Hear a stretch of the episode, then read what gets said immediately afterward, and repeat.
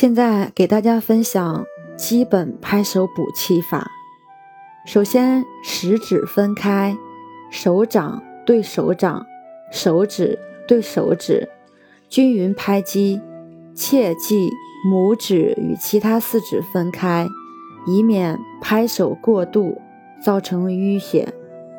开始可以轻拍，以后逐渐加重，以自己的双手能承受为度，但不能太轻，否则起不到刺激手掌穴位和反射区的作用。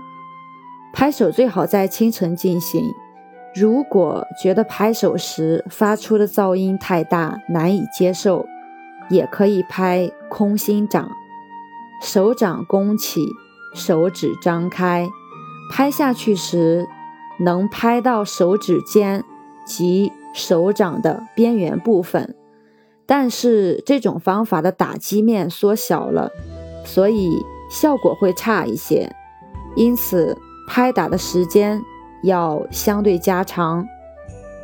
除了最基本的手掌相拍外，还可以左右掌背互拍，左右手虎口对拍，俩手掌弯曲互拍，以一手的手刀击另一手的掌心，以掌心击虎口，两手握拳对拍。